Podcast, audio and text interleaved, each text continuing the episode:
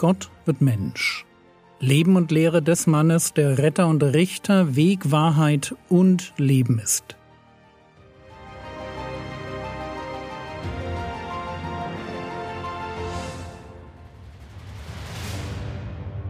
Episode 261 Maria Magdalena und andere Frauen. Lasst uns heute dem zentralen Gedanken aus der letzten Episode noch ein wenig nachhängen. Einfach deshalb, weil Lukas das auch tut.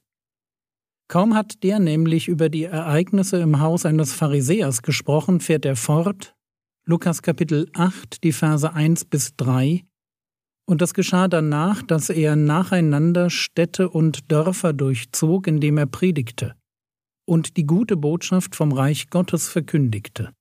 Und die Zwölf mit ihm, und einige Frauen, die von bösen Geistern und Krankheiten geheilt worden waren.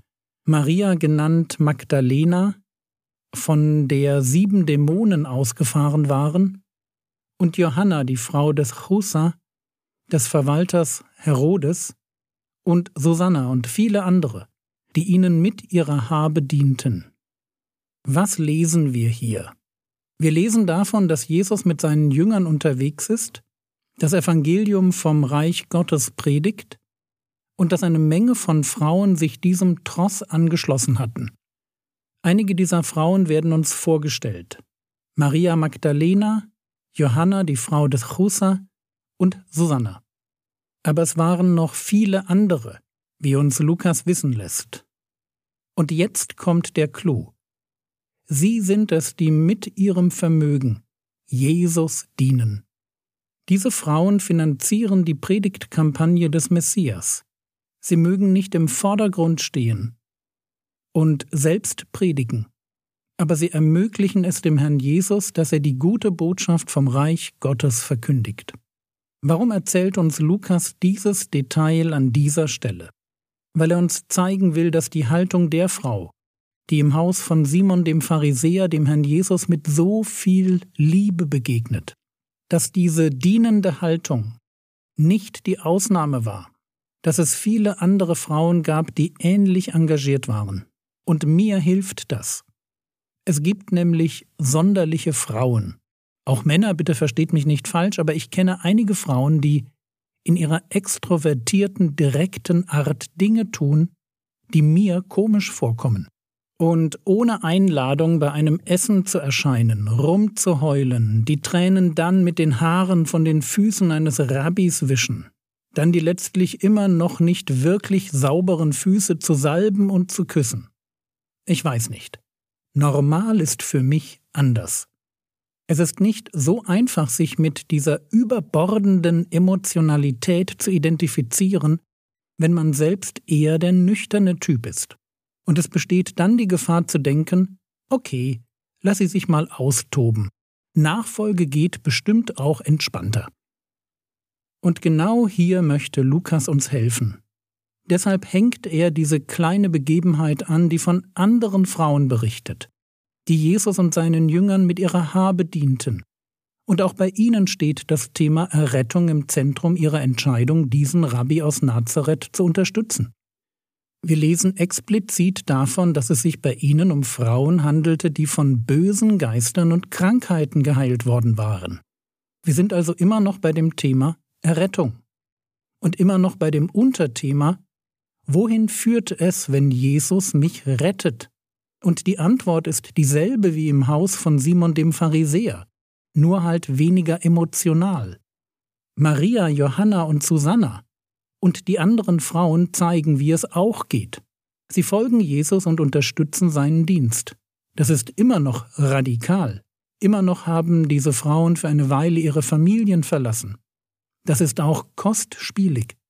Aber mir persönlich tut die sachliche Beschreibung gut weil ich mich besser mit ihr identifizieren kann. Aber kommen wir kurz zu Maria Magdalena. Waren Jesus und Maria Magdalena verheiratet? Ich frage das, weil es immer mal wieder gern behauptet wird und seit dem Roman Das Sakrileg von Dan Brown für viele Menschen so etwas wie eine Gewissheit ist. Da muss doch mehr gewesen sein zwischen den beiden. Also, was sagen wir dazu? Zuerst einmal stellen wir nüchtern fest, dass es in der Bibel selbst keine Anhaltspunkte für eine Ehe oder eheähnliche Beziehung zwischen Jesus und Maria Magdalena gibt. Maria wird als Anhängerin Jesu beschrieben, ja, aber in den vier Evangelien deutet nichts darauf hin, dass Jesus und Maria Magdalena verheiratet waren. Er spricht einiges dagegen, so zum Beispiel ihre erste Begegnung nach der Auferstehung. Maria Magdalena sieht den auferstandenen Jesus und wie begrüßt sie ihn? Johannes 20, Verse 16 Jesus spricht zu ihr Maria. Sie wendet sich um und spricht zu ihm auf Hebräisch Rabuni, das heißt Lehrer. Das ist nicht gerade, was man erwartet, wenn eine liebende Ehefrau ihrem vor drei Tagen verstorbenen und für sie völlig überraschend auferweckten Ehemann gegenübersteht, oder? Aber mussten Rabbis nicht verheiratet sein? Und die Antwort lautet Nein, mussten sie nicht.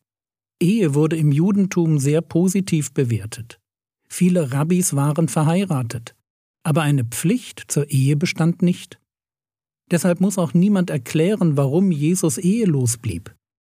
Zu der These, Jesus wäre verheiratet gewesen, gibt es keine Belege übrigens noch nicht einmal in den Schmähschriften gegen das Christentum finden wir auch nur einen Hinweis. Dort wird wild spekuliert über einen ominösen Vater, über manipulierte Wunder, über eine fingierte Auferstehung, aber ein Hinweis auf eine Ehefrau findet sich nicht.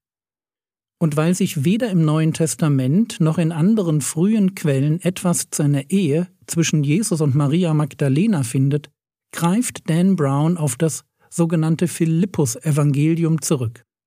Auch wenn man hier von einem Evangelium redet, hat diese Schrift selbst nichts mit den uns bekannten Evangelien zu tun. Sie ist irgendwann Ende des zweiten oder im dritten Jahrhundert entstanden und gehört zu den sogenannten gnostischen Schriften. Das Philippus-Evangelium ist also kein christlicher Text, und es geht ja auch nicht darum, das Leben Jesu zu beschreiben sondern im Philippus-Evangelium werden bekannte Begebenheiten wie die Jungfrauengeburt, die Taufe am Jordan oder die Kreuzigung immer nur beschrieben, um sofort danach eine allegorische Deutung anzuschließen. Und wenn es darin heißt, dass Jesus Maria Magdalena küsste, dann ist das eben kein Hinweis auf eine Ehe.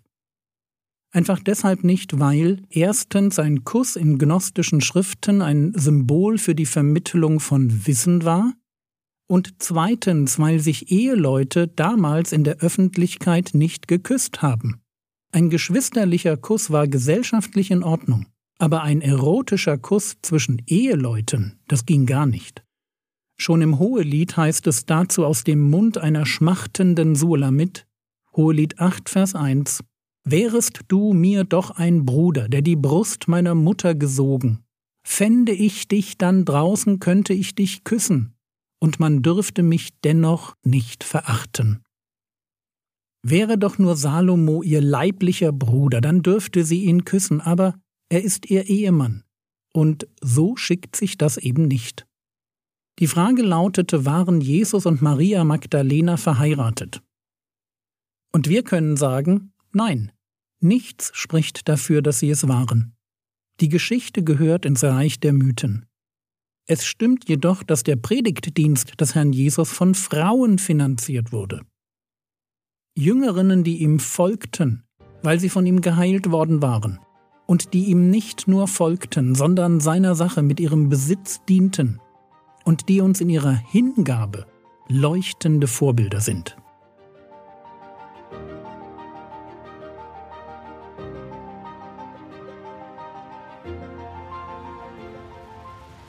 Was könntest du jetzt tun?